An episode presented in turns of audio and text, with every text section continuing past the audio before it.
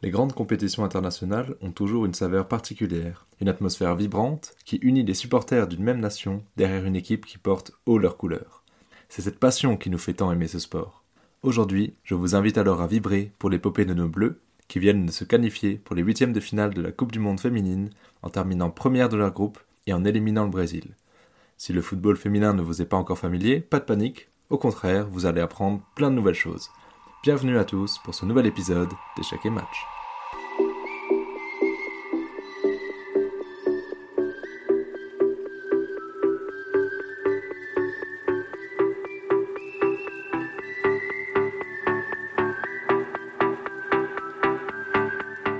Avant d'entrer dans le vif du sujet, remettons un peu de contexte.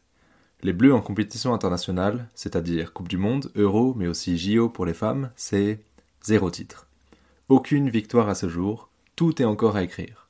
Pourtant, la France dispose d'un vrai vivier de talent, alliant la fougue de jeunes pépites à l'expérience de joueuses aguerries, notamment par un beau parcours à l'Euro l'an dernier, où elles se sont inclinées en demi-finale face à l'Allemagne, mais surtout par une immense expérience européenne, euh, avec euh, beaucoup de joueuses euh, ben, qui jouent pour l'OL, qui est, rappelons-le, le club le plus titré en Ligue des Champions féminine, avec notamment 5 sacres consécutifs entre 2016 et 2020.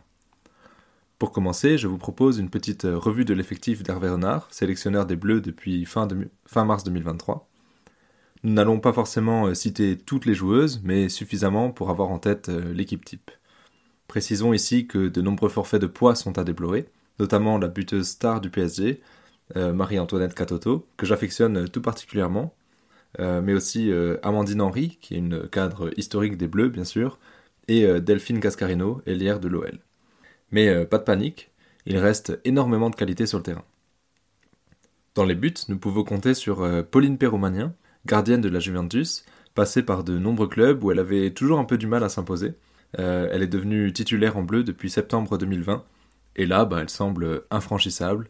Elle n'a encaissé que 9 buts en 22 rencontres. Donc euh, on compte sur toi, euh, Pauline.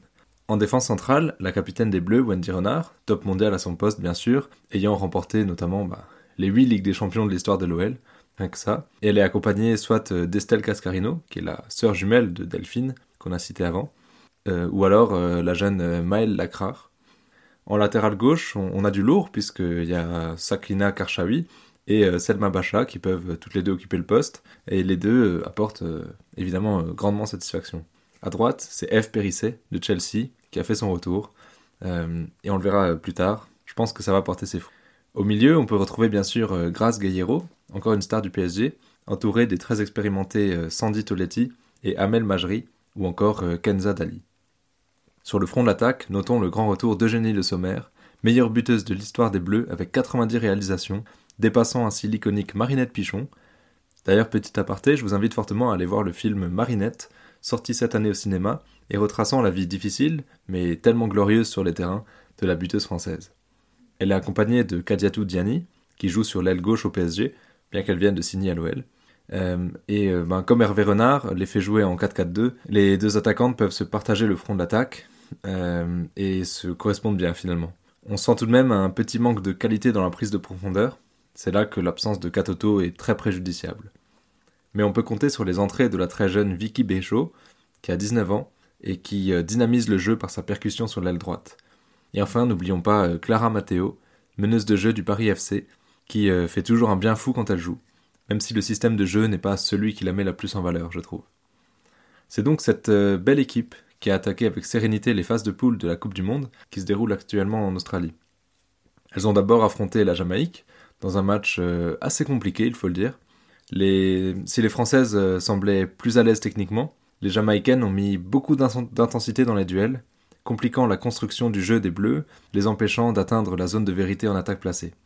On a quand même eu un gros travail de Clara Matteo, qui occupait le flanc droit de l'attaque, mais qui, dans les faits, redescendait beaucoup pour créer le jeu, laissant euh, Diani et le sommaire en pointe. Au début, Diani n'a quasiment pas touché la balle. On sentait qu'elle revient de blessure, mais elle a fini par monter en puissance au cours de la première mi-temps, et elle a tenté euh, deux belles frappes, dont une reprise de volée qui a rasé le poteau. En deuxième mi-temps, elle est beaucoup plus redescendue pour participer à la construction. Au final, les Bleus ont largement dominé, mais n'ont pas réussi à concrétiser.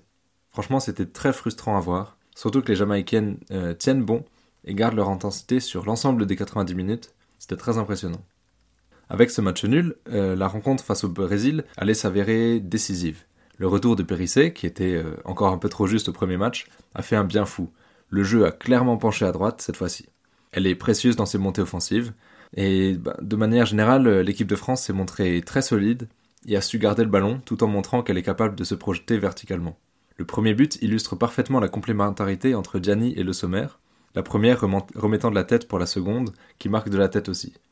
Mais les Brésiliennes n'ont pas dit leur dernier mot, et ont su égaliser pour faire souffrir les Bleus pendant dix bonnes minutes après l'égalisation. J'ai cru qu'elles allaient doubler la mise. Finalement, la lumière est venue de Wendy Renard, en corse de la tête, sur un corner. Donc euh, les coups de pied arrêtés et le jeu de tête sont clairement un atout français. Il faudra en faire bon usage. La victoire 2-1 euh, fait énormément de bien et permet d'aborder plus sereinement le dernier match de poule face au Panama. Hervé Renard en profite pour euh, pas mal faire tourner son équipe. Donc ben, Wendy Renard et Eugénie Le Sommer sont laissés au repos, tandis que Vicky Béchaud est titularisée à droite pour suppléer Diani en pointe et Matteo en 10. Peut-être que la victoire face au Brésil les a décomplexés. En tout cas, les Bleus ont livré un festival offensif, avec Gianni qui signe le premier triplé français en Coupe du Monde, et Béchaud devenue la plus jeune buteuse française en Coupe du Monde. Elle m'a vraiment fait une forte impression. Déjà lors des autres matchs, euh, elle apporte une percussion euh, bah, qui est nécessaire pour atteindre la zone de vérité, parce que c'est ce qui avait pêché un peu lors du premier match. Et lors de cette phase de poule, il fallait euh, également suivre les matchs du dernier groupe, c'est-à-dire l'Allemagne, la Colombie, la Corée du Sud et le Maroc, car la France, qui a terminé première de son groupe, va affronter le deuxième du groupe en huitième de finale. Et bah, si les Allemands ont montré une grosse domination face au Maroc dans leur premier match, avec un festival offensif et confirmant leur statut de favorite, elles ont ensuite surtout montré qu'elles pouvaient être assez fébriles en défense, concédant des occasions dangereuses face au Maroc. Et ben, la Corée du Sud ne s'est pas faite prier lors du dernier match, et a ouvert le score avant de bien verrouiller l'axe, empêchant des Allemandes en manque de créativité de trouver la faille.